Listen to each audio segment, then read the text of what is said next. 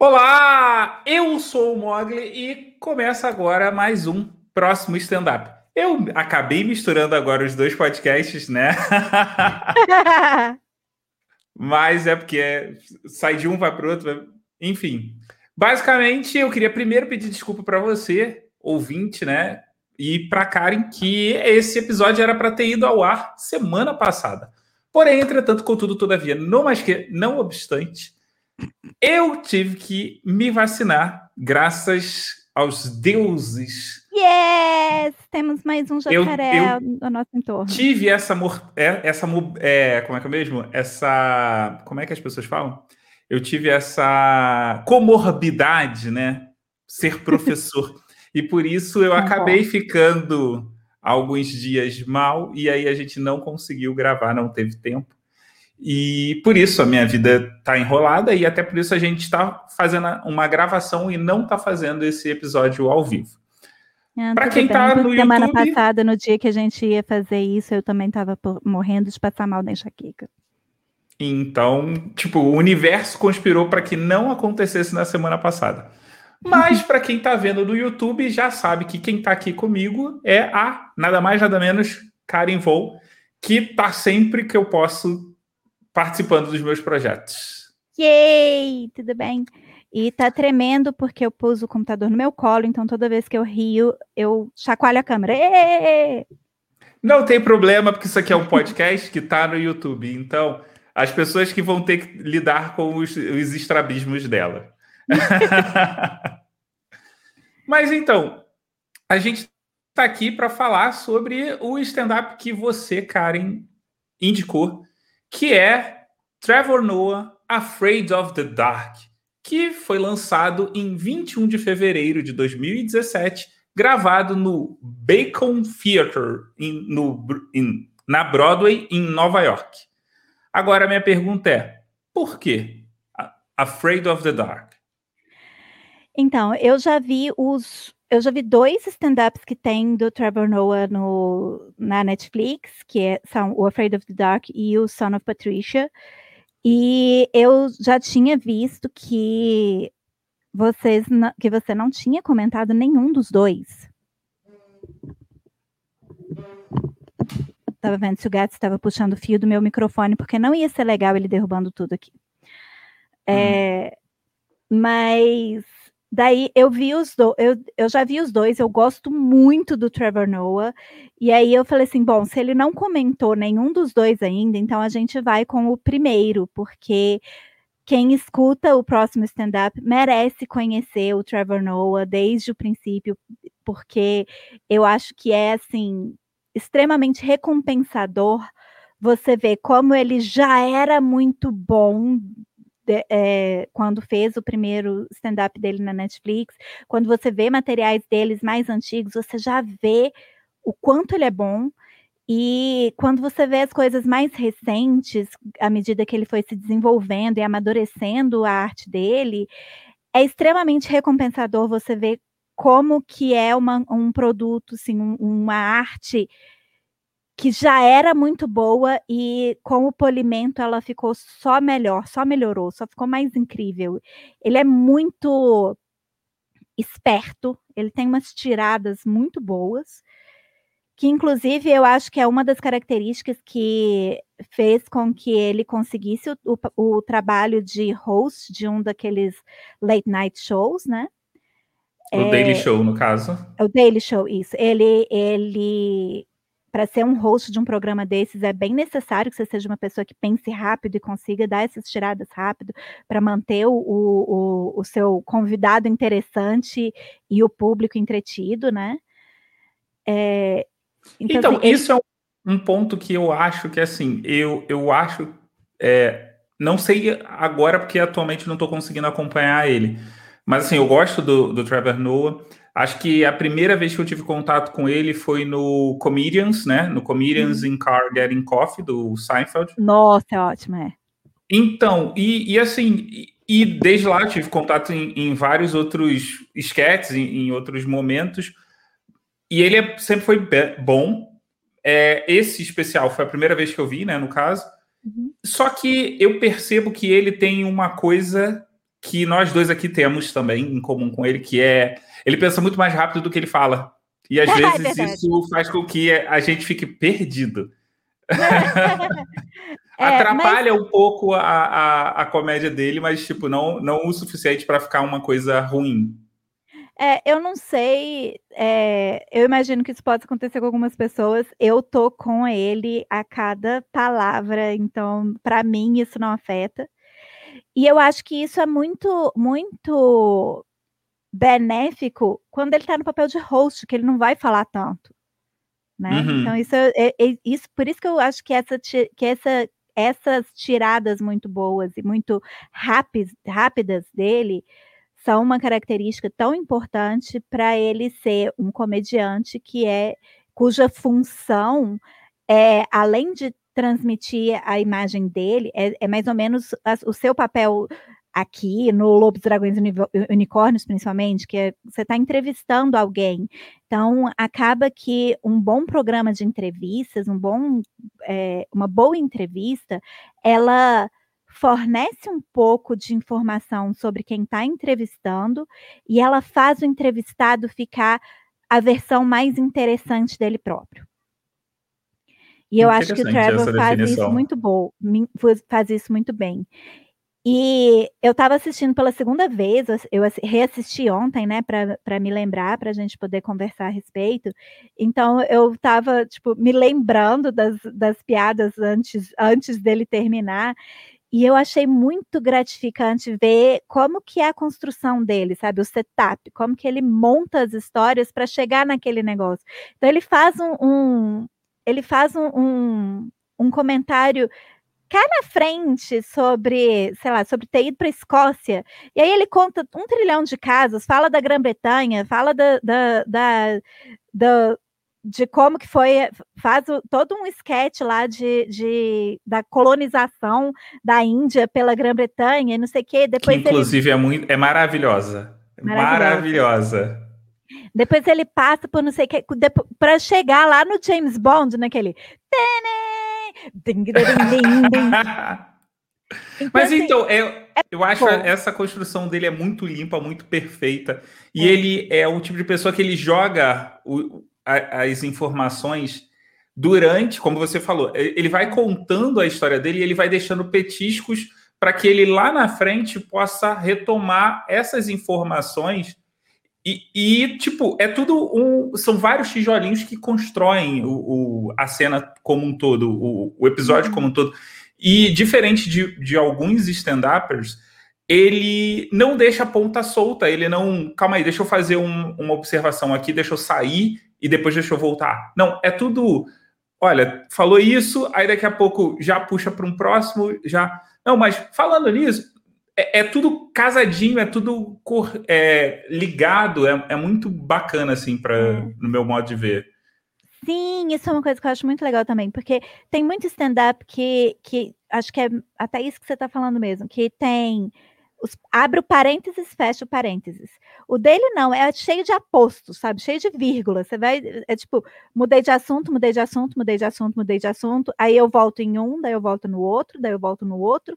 E, mas não é uma coisa que parece que ele tá o tempo é tudo, todo é, abrindo é uma crescente, é não é um. É, é, é, bem fluido e, e, vai crescendo. E vem cá, você conheceu o Trevor Noah quando como e onde? Ah, eu já tinha visto alguns anúncios sobre ele ter sido sobre ele ter sido indicado para o Daily Show. Eu acho que a primeira vez que eu, que eu vi ele falando alguma coisa foi no, no Seinfeld, no, no Comedians with, with Cars Getting Coffee. E daí eu e o Gustavo decidimos. Agora eu não me lembro se eu vi com o Gustavo ou com minha mãe, não interessa muito, mas assim. E aí a gente acabou vendo o Afraid of the Dark. E aí depois a gente viu o Son of, a gente viu um documentário dele e depois a gente viu o Son of Patricia. E eu vou te falar, o Son of Patricia é ainda melhor, mas a, a minha piada favorita dele tá no Son of Patricia. Mas só que os elementos que fazem eu gostar dele, eles já estão todos no Afraid of the Dark. Então, por isso que eu preferi vir para esse primeiro, sabe? Que é dá para ver que ele é uma pessoa, ele tem uma identidade muito forte, sabe? Não é difícil você você pescar coisas específicas sobre quem ele é. Ele é um cara, ele é um cara sul-africano, nascido em Joanesburgo. Ele é mestiço, o que é uma coisa que, que faz muita diferença na experiência de racismo dele na África do Sul, especificamente, porque é, isso é uma coisa que ele fala em alguns lugares, eu não me lembro mais em qual dos, das coisas que ele fala, mas ele fala sobre como que na África do Sul, se você for negro, é, depois que acabou o apartheid, tem um monte de problemas, etc., mas o racismo ele não é tão forte com o negro. Ele é muito mais forte com o mestiço. O problema é ser mestiço. Inclusive, uhum. quando ele nasceu, era ilegal. Né? Sim. Né? Ele, quando ele nasceu, o relacionamento da mãe dele com o pai dele era ilegal. É, então, isso é um problema muito mais, muito mais forte do que é, todos do que é, ser mestiço é um problema mais forte do que ser negro. Enquanto que a gente aqui no Brasil, na América do Norte, em vários outros lugares do mundo, nas colônias inglesas, provavelmente todas, é uma questão de colorismo, né? Tipo, quanto uhum. mais quanto mais melanina você tem, mais racismo você sofre. É... É, eu lembro dele ter contado isso no Comedians, no caso, no Comedians in Car. É... E, e, e, foi uma, uma. Foi a primeira vez que eu via assim, tipo, olha, a pessoa é mestiça, né? E, e sofre mais é. preconceitos do que a galera que é, que é, é, é preta, um por exemplo, aqui de, no Brasil. É, negro. Um negro mais pigmentado, né? Uhum. É, é, e foi um negócio que, que me abriu muitos olhos é, porque a gente sempre fala, né, ainda mais a gente que está no meio de militância, a gente aprende os jargões, a gente aprende a falar da maneira correta, a gente aprende a prestar atenção no que a gente pensa para lidar com aquele racismo nosso de cada dia, que foi que a gente foi criado com isso, então é impossível a gente escapar de ter esses pensamentos. E, e eu sou muito uma pessoa que eu, eu não digo que eu não sou racista, machista, homofóbica e tal. O, o, o fato de eu ser feminista e aliada dos demais movimentos é, é eu acho que isso é mais uma questão de prestar atenção em como a gente pensa e como a gente age, para quando a gente identifica algo que vem desse, desses preconceitos sistêmicos, a gente conseguir lidar com eles e não simplesmente falar, não, eu sou feminista, não, eu sou aliada, eu não posso ser racista. Claro que a gente é, tá? o primeiro passo para você conseguir ser um bom aliado é você admitir que é racista. Sim. E não, Mas não, é... não pode parar por aí, né? E é, então, assim, ver ele falando sobre isso foi uma coisa que me abriu os olhos de uma maneira Sabe quando você entende mais ou menos um conceito, mas você ainda não conseguiu realmente terminar de entender? E aí tem aquele momento que você fala assim: Ah, tá, entendi. Mas então, e isso é até uma coisa que eu queria comentar com você, porque eu nunca vi, eu não vi até hoje um especial tão panfletário sem ser panfletário.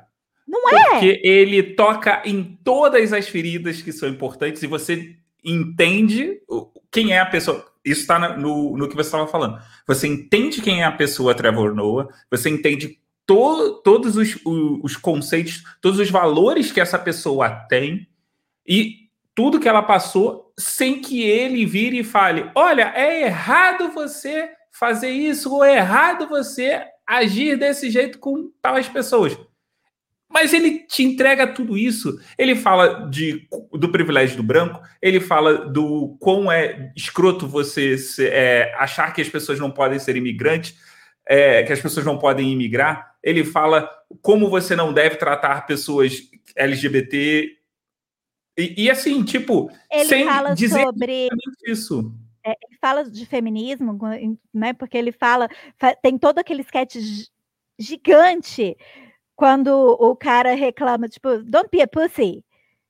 quando ele uhum. vai beber na Escócia, e aí ele fala, ele, a pessoa, tipo, desafia a masculinidade dele para dizer que ele é fraco porque ele não, não é homem o suficiente.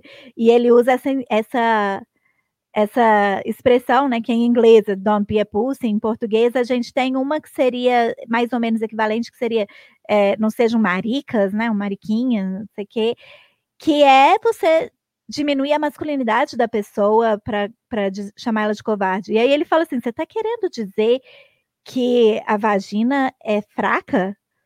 Sabe? E aí ele sai e, e deixa. E aí ele fala um monte de coisas que, assim, ele não está sendo um, um, super aliado e falando como que as mulheres são incríveis e como que a gente tem que respeitar e que a gente tem que ser aliado. Não, mas ele está deixando muito claro a posição de respeito à mulher que ele tem. Sim, não, e ele tá. E, e, ele, inclusive, quebra toda, todas essas míticas. Por exemplo, quando ele fala da questão de que é, ele, depois de alguns quarteirões, estava atravessando a rua, os sinais, assim, tipo, confiante, e nem ele, ele olhava o, o celular dele, é. respondia mensagens enquanto caminhava, e ele descobriu que ele pode fazer qualquer coisa sem medo estando ao lado de um branco. É, é eu achei tipo... fenomenal. é muito... E a primeira piada, ele abre o show com isso. Sim. Essa é a primeira piada dele. Porque ele já tá. É, é, o pessoal já tá rindo. Tem muita coisa, tem uma coisa no stand-up que eu acho que é assim: você está num show de stand-up, você está assistindo, ou você está lá no. Você está assistindo na TV, ou se você está lá no, no negócio, você está indo para rir. Uhum. Então você está disposto a rir. Então eu acho que tem muita coisa que ele fala ali, naquele início, naquela introdução, que não é tão engraçado assim. Mas você está disposto a rir porque você está num show de comédia. Então ele começa a falar lá do, do, de bater no capô do carro e você está ali se divertindo com a experiência de uma pessoa Mas que, que não isso é, é um clichê de Nova York, é. Totalmente. É maravilhoso. Mas assim, eu, eu não estou dizendo que não é engraçado é engraçado. Não é tão engraçado assim. Sim. Para dar uma gargalhada, não sei o quê. Mas você já está se divertindo com a experiência de alguém que acabou de chegar nos Estados Unidos. Uhum. E, é, e, é, muito esperto como ele faz isso, que ele ganha a simpatia do público e não sei mais o que, usando um clichê de Nova York que não é ofensivo. Sabe? É só uma coisa, é o trânsito, é tipo você atravessar a rua e ele tá falando sobre uma coisa que aparece em filme. E é muito legal. E, é, e ele constrói toda essa cena, é muito esperto. Porque ele constrói toda a cena de, de, do, do cara que atravessa a rua e confia nos sinais. Que, por sinal, aquela piada tem. É, essa, essa, esse início desse setup dessa piada é extremamente engraçado para mim, por um motivo totalmente interno. Eu sou Belo Horizontina. O meu namorado é brasiliense. A gente já está junto há nove anos. Eu morei durante seis anos em Brasília e ele está em Belo Horizonte comigo desde o início de 2019. Então tem dois anos, um pouco mais de dois anos que a gente que ele está aqui. E a gente literalmente já teve aquele diálogo em, um, em uma faixa de pedestre com um sinal de trânsito, em que o sinal de pedestre abriu, então você abriu para gente. E o Gustavo, vamos atravessar, mas está vindo o carro, mas o sinal, eu, mas está vindo o carro, mas o sinal, eu, mas o carro. Eu te digo todo... mais, eu já tive esse tipo de diálogo com a Priscila e eu ainda faço, eu, eu ainda faço tipo olhando, pro, desafiando o caminhão. motorista do caminhão. Eu sou, eu sou isso. Eu, eu, tipo, eu olho na cara do motorista e falo: tá verde. É a minha vez de passar. Você é o cara da piada, né? Não é? Eu Sim, sou, eu sou o cara da piada. Eu sou o Trevor. E é, é, tão fenomenal, porque eu já tive essa cena com, com o Gustavo. Porque em Brasília não tem muito sinal. É, lá é muito cheio de trevo e muito. e, e, e, e também não tem muita faixa de pedestre. Mas onde tem faixa de pedestre, como não tem muito sinal, ou ele tem um sinal que ele só é ativo, só entra na sincronização quando você aperta um botão para ativar. Então é um sinal que está ali só para pedestre. Ou ele não tem sinal e você, tipo, dá um sinal, abana a mão na frente da, da rua e os carros param para você atravessar. Porque é uma lei de trânsito em Brasília. Então você tem que atravessar, você tem que parar o carro. Eu não confio nos carros. Eu só piso na rua depois que os carros estão parados. Então não interessa se, se é meu direito atravessar. O carro é maior que eu, eu vou perder essa briga. Então, deixa eu te falar, eu já tive um, com uma ex, eu já tive um, um diálogo, um conflito de diálogo, um diálogo de conflito, que ela morava num bairro do, ao lado do meu, e assim, tipo, os moradores desse bairro não conseguem, não conhecem o conceito de calçada. Exato. A partir do momento que eu tive convívio com essa galera, eu super. Ok, tipo, posso andar em qualquer lugar e as pessoas têm que me respeitar. E se não me respeitar, opa, eu aqui. I'm walking over here. Exatamente. É. Pois é. Então, assim, ele faz esse setup todo de, do sinal, de como que o cara está confiante de que o sinal está aberto, então ele pode atravessar, e ele começa a seguir o cara, e você está esperando, e, e isso assim, uma das primeiras coisas, uma das primeiras regras do humor é a quebra de expectativa, né? Assim, a quebra de expectativa causa riso. Isso é uma coisa assim. É por isso que a gente ri da velhinha que tropeça na rua. Não é porque a gente é escroto. Eu, eu inclusive, eu me treinei para parar de rir. Porque a okay, nunca, quebra nunca de expectativa que gera rir. Oi? Eu nunca me Não, treinaria para isso. Vídeo cacetada, por exemplo, faz sucesso por quê? Porque a quebra de expectativa da queda causa riso. Isso é uma coisa fisiológica no ser humano. A gente depois uhum. aprende que é engraçado por causa do social, né? Mas assim, o, o, parte da quebra de expectativa. Então, ele gera na gente a expectativa de que depois desses oito quarteirões, dos do, que ele andou 12 quarteirões com o cara, de que quando ele chegar nos oito quarteirões, ele, ele foi imbuído da confiança de que ele pode confiar no sinal. Porque esse foi o setup que ele fez. E uhum. aí ele vai e destrói a gente, quebra a expectativa, dizendo que ele foi imbuído da confiança de que você pode fazer qualquer coisa se você tiver o homem branco ao seu lado. então, assim, essa piada mostra exatamente. Eu acho que esse, você começa. Se você analisa a construção dessa piada, dessa primeira piada do, do especial dele, já dá para ver como que ele pensa, como que ele faz para subverter os cenários de uma forma que, assim, os homens brancos de Nova York que estavam naquela audiência não se sentiram atacados pela, pelo, pela, pela piada. chamada, é, pela piada, pelo momento em que ele está chamando atenção para o fato de que racismo existe. Então, uma coisa que eu achei muito bacana, né, foi, é essa é a questão que esse especial, ele foi de 2017 e uhum. ele não tem um ataque, não tem, ele não envelheceu mal, ele ainda, você pode pegar ele por inteiro e repetir, porque ele é muito bom. Uhum. Mas dando prosseguimento aqui no que a gente está falando, e aí você meio que tocou também nisso, é a questão do, da quebra da expectativa com relação ao diálogo da colonização e, e aí, nesse momento, a gente entra em toda a questão dos sotaques que, tipo, uou, tipo. E ele é ótimo mind, com assim. sotaques. Sim! É e assim, e eu tenho um problema que eu adoro, eu, eu, tipo, eu gosto de, de ficar imitando o sotaque dos outros. E eu tenho também um problema que eu não posso conversar com pessoas. Eu acho que a gente já conversou, já teve essa conversa Somos de que eu não dois. posso conversar com pessoas que têm língua presa. Porque senão eu, eu acabo emulando. Você começa tipo, a emular. É. Eu, eu, eu é, sei lá, parece tipo espelho. Eu acabo, por, por estar conversando, eu acabo começando a falar com a língua presa. É. Não, isso a gente já conversou sobre isso, sim, porque eu sou, eu sou a mesma coisa, e não, não exclusivamente com a língua presa. Eu sou um espelho para qualquer pessoa.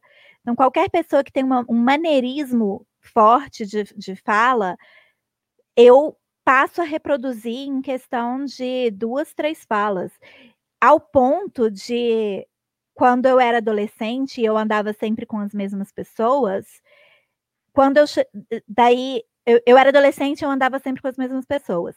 Quando eu entrei na faculdade, essas mesmas pessoas passaram a ser menos frequentes na minha vida. Então, minha mãe sabia exatamente com quem eu tinha encontrado e quando, com base em como eu chegava falando em casa.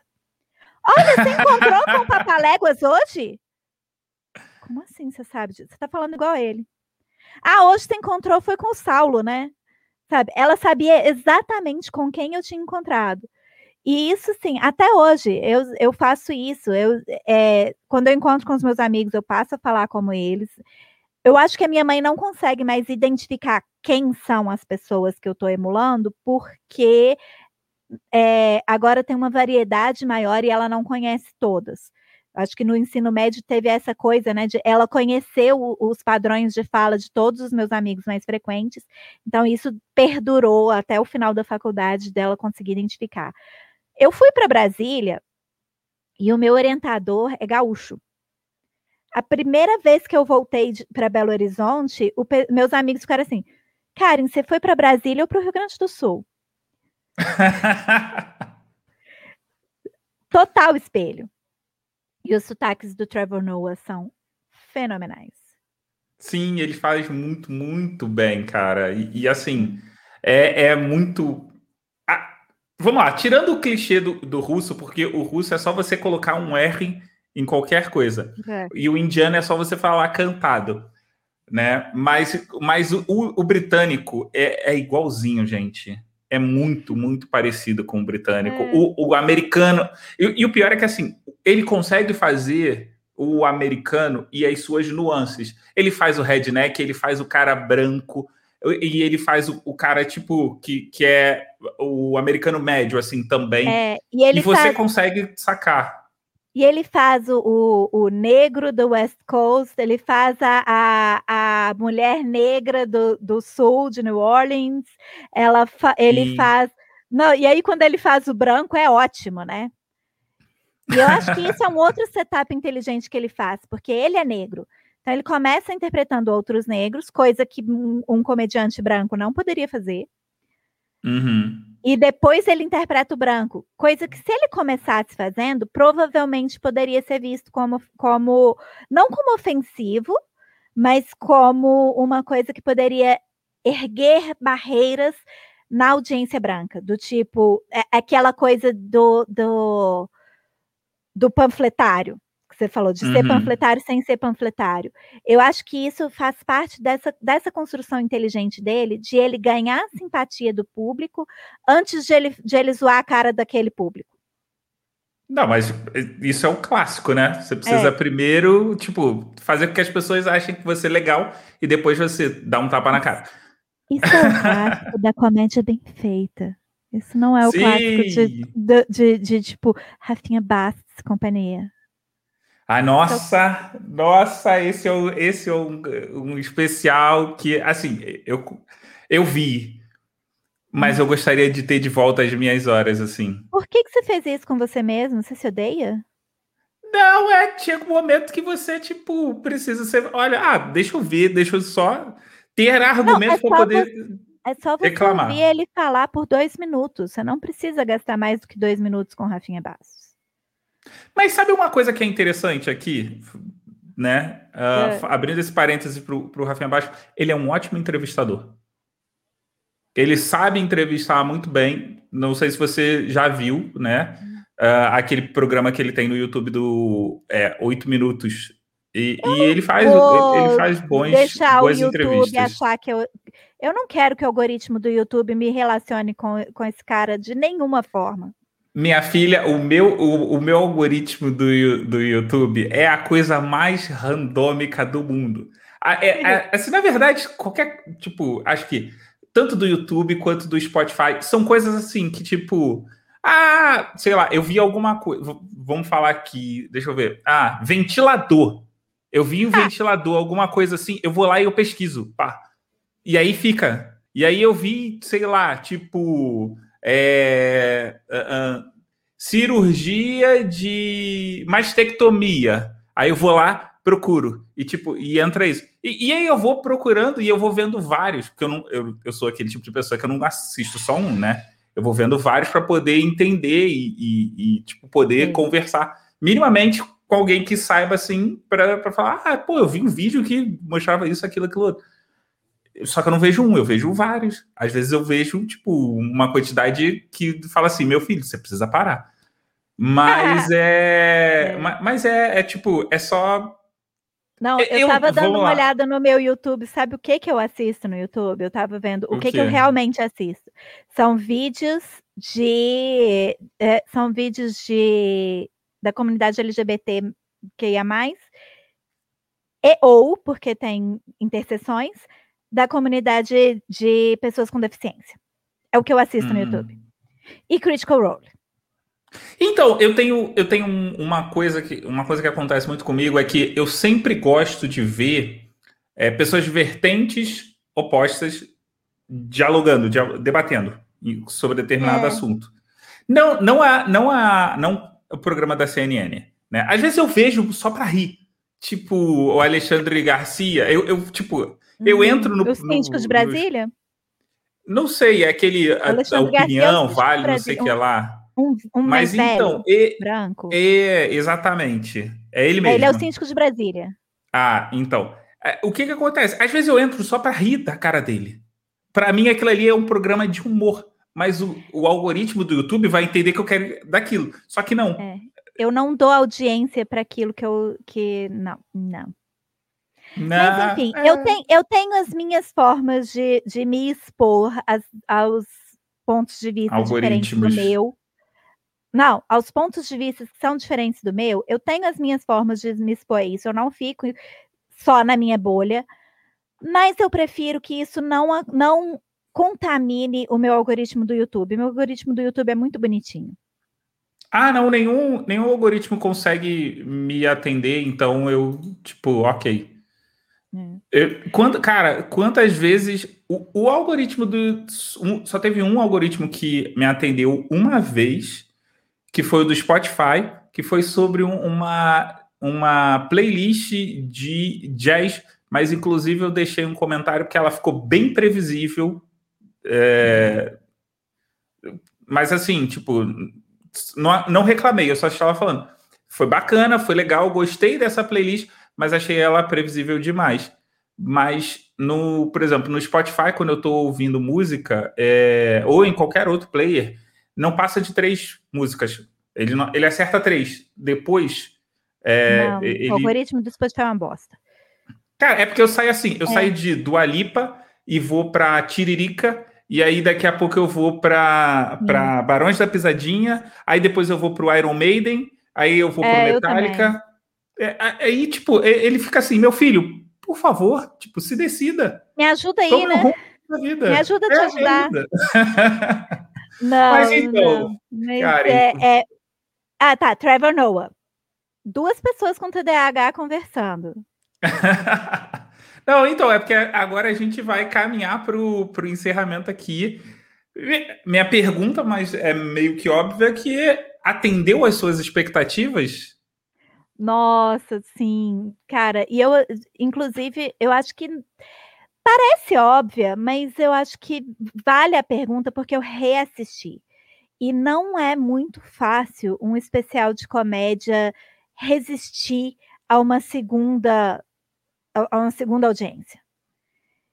E, e, e assim, por um lado, eu, eu sou uma pessoa muito fácil de agradar, eu dou risada de piada muito ruim. Por outro lado, o que eu gosto no Trevor Noah é o quão inteligente o humor dele é. Então, mesmo eu sabendo como é a construção e já, e já sabendo a punchline, já sabendo onde ele está chegando com cada uma das piadas, e tem algumas piadas que tem mini punchlines no meio antes de chegar no final, né? Mesmo eu já sabendo essas coisas, eu me sinto recompensada porque ele é um cara muito inteligente muito esperto e as conexões que ele faz são muito boas. Então, é, atendeu sim as minhas expectativas. Eu, eu até fiquei meio com medo de reassistir, porque eu, eu te falei que a gente ia assistir esse, e eu falei assim, com muita certeza, tipo, vai ser o Trevor Noah, eu gosto muito dele, vou reassistir. Puta merda, eu vou reassistir. Será que eu vou me arrepender? Ai, meu Deus. Não, aí a gente assistiu e, tipo, cara, foi a melhor parte do meu dia ontem, porque ontem foi um dia difícil, eu tive que fazer um monte de coisa, tive que sair de casa, o que é sempre estressante enquanto a gente ainda tá nessa pandemia. E Demais.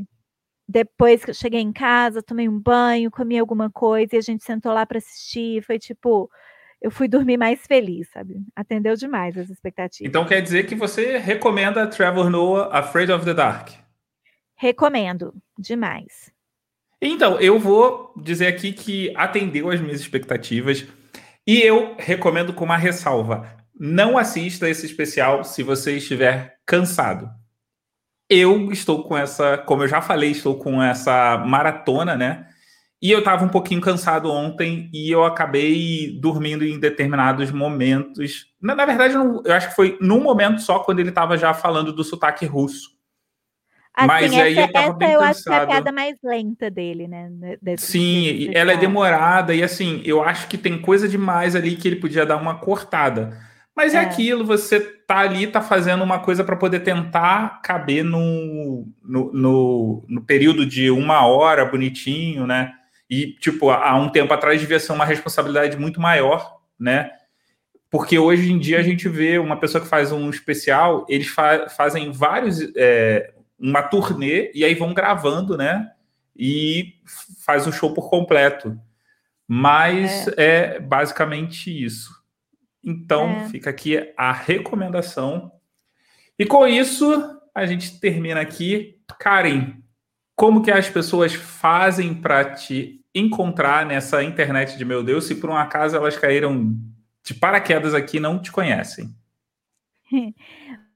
Bom, eu sou doutora método em todas as redes sociais, estou no Twitter, Instagram, acho que no Steam eu sou doutora método também, é, eu uso bem pouco Facebook, mas doutora método, como doutora por extenso. E é, qualquer coisa, se, se não tiver certeza de onde que você, quer me achar e quer ver o que, que eu faço, onde que eu tô, entra no doutoramétodo.com.br que tem tudo lá, você pode partir de lá para onde você quiser um site facilita tudo, né? É.